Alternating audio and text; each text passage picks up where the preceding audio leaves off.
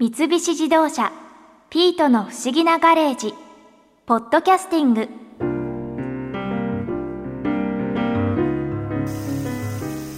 新一さんマリアさんの胸の QR コード結局読み取れなかったんでしょ？胸が大きく開いたビキニを着てたので大チャンスだったんですけどね。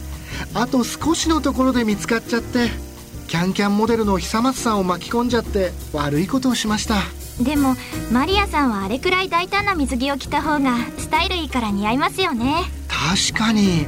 そういえばこの前古書店のおじさんが三愛水着楽園を展開している株式会社愛の取締役の丸田隆さんと立ち話をしているのを盗み聞きしたんですけど女性の水着の布の面積と景気って関係があるそうですよ。えー、面白そう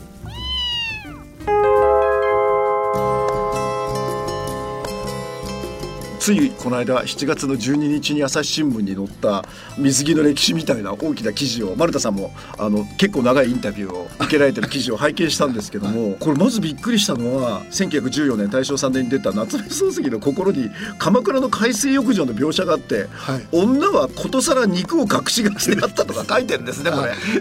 私も知りませんでしたけど。夏目漱石が。昔はものすごく隠してたんでしょうね。そうですね、まあ、水着の歴史っていう中でいうと日本で最初の海水浴場っていうのは神奈川の大磯が日本の海水浴場の発祥の地と言われてるんですよ。うんうんでそれは療養のため体を悪くして夏ですね、まあ、海に入って体の健康を治すため、温泉ならわかりますけど海水浴でも治るんですかね？えーあの海水というのは当時その体にもいいっていう。なるほど。えーですから何か病を持っている方が夏場海水に使ってっていう時にその浴衣、浴衣。はいうん。よく滝に打たれる滝行っていうのがあの白い浴衣みたいなの着てますよえね。あれと同じようなものを着て海に入ってたっていう写真もあります。それはそれこそ夏目漱石の心の頃。ことさらに肉を隠してた頃？ですから大磯の海水浴っていうところでも女性が着られてたのはそのようなものもの写真も残ってますね。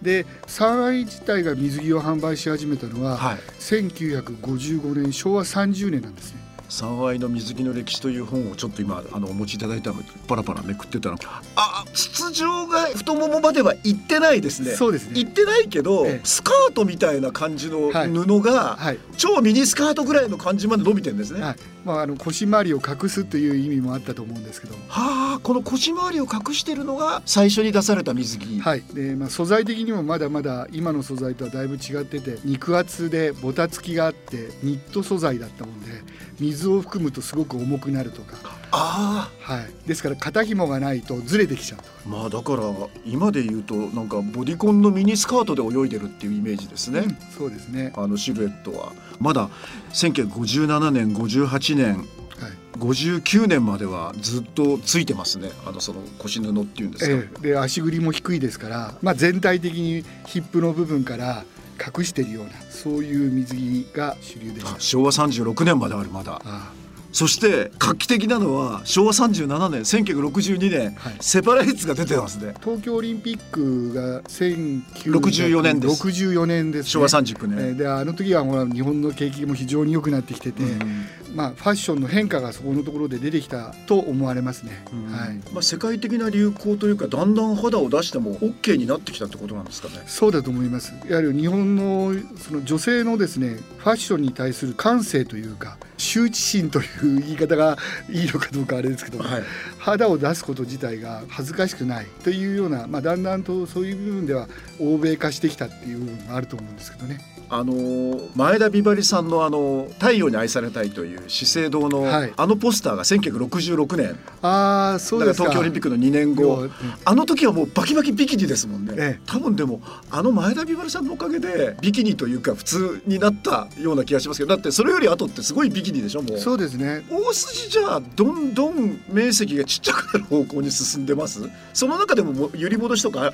えあると思います。今その時にちょうど来てると思います。ですからビキニ布の小さなもので女性の体を覆っているものから徐々に生地がの分量が多くなってきて肌を露出する部分が少なくなってくる、と同時に足繰りがバブル期のハイレグにあそこまではいかないでしょうけど、うん。若干上がったレグのラインに変わってくるというふうに思ってます。今そのレグのラインっていうのはちょっと下がってたんですか？じゃあここそうです。ね。ここのところ比較的その代わり布がちっちゃくなってた。あの自分も水着のこの仕事をやらせてもらって34年になるんですけど、景気の連動とその水着の生地の大きさっていうんですか、それを占める割合っていうのが変わってくるようなそういうのを非常に受けますね。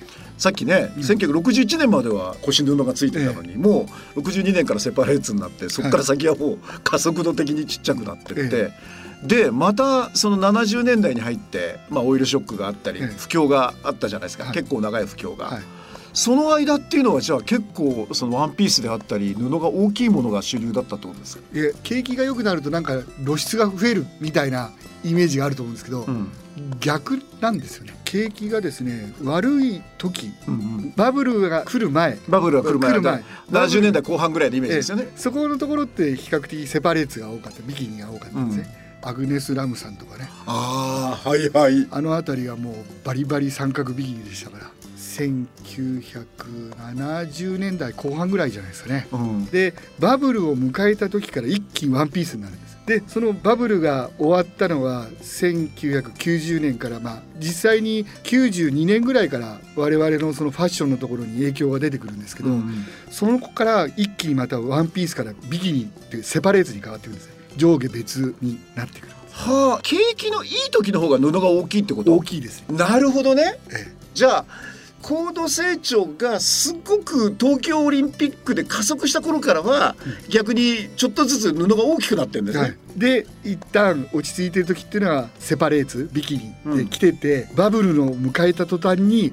ワンピースにコロッと変わるんですね。ただそのワンピースもその昔のワンピースではなくて足ぐりがぐーっと上がったレグの高いハイレグと言われるものになって。る岡本夏樹さんとかええ。ハイレグの女王なんて言われてますけど、まさにバブルの頃ですよね。そうです。うん。であれは結局その日本人の体型がやっぱりどうしてもお尻が垂れてるとか横から見ると足が短いとかはい。それをカバーするために横から見た時に非常に足が長く見えるようなカットラインにワンピースが変わってきてるんです。だからあのバブルの1980年代後半っていうのはレグが低いとダサいって言って売れなかったんです水着が。なるほど。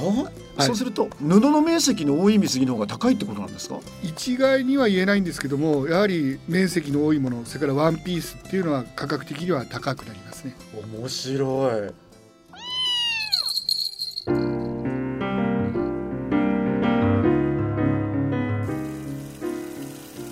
じゃあ丸田さんの説に従えば今日本の景気は回復傾向だから女性の水着の布の面積は来年以降どんどん大きくなるわけですね。そういうことになりますね。ああじゃあやっぱり一緒に行って薫さんの水着姿をもっとよく見ておけばよかったな。あ今度こそマリアさんお帰りなさい。ああ嘘嘘嘘。水着姿を見たいのはマリアさんだけなんですよ。本当にどうか堪忍してください。なんちゃって。ああしんいちさん気絶しちゃった。でもセクハラっぽいことをまた言った罰だから同情はしませんよ後でマリアさんに介抱してもらってください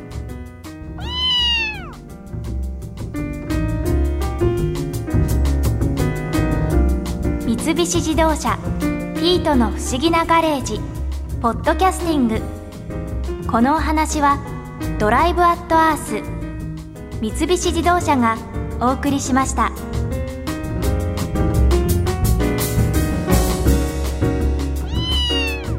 ここで耳寄りなお知らせです。ピートの不思議なガレージをもっと楽しみたいという方は毎週土曜日の夕方5時東京 FM をはじめお近くの FM 局で放送の三菱自動車ピートの不思議なガレージをお聞きください。外に出かけたくなるとっておきのお話満載でお届けしています。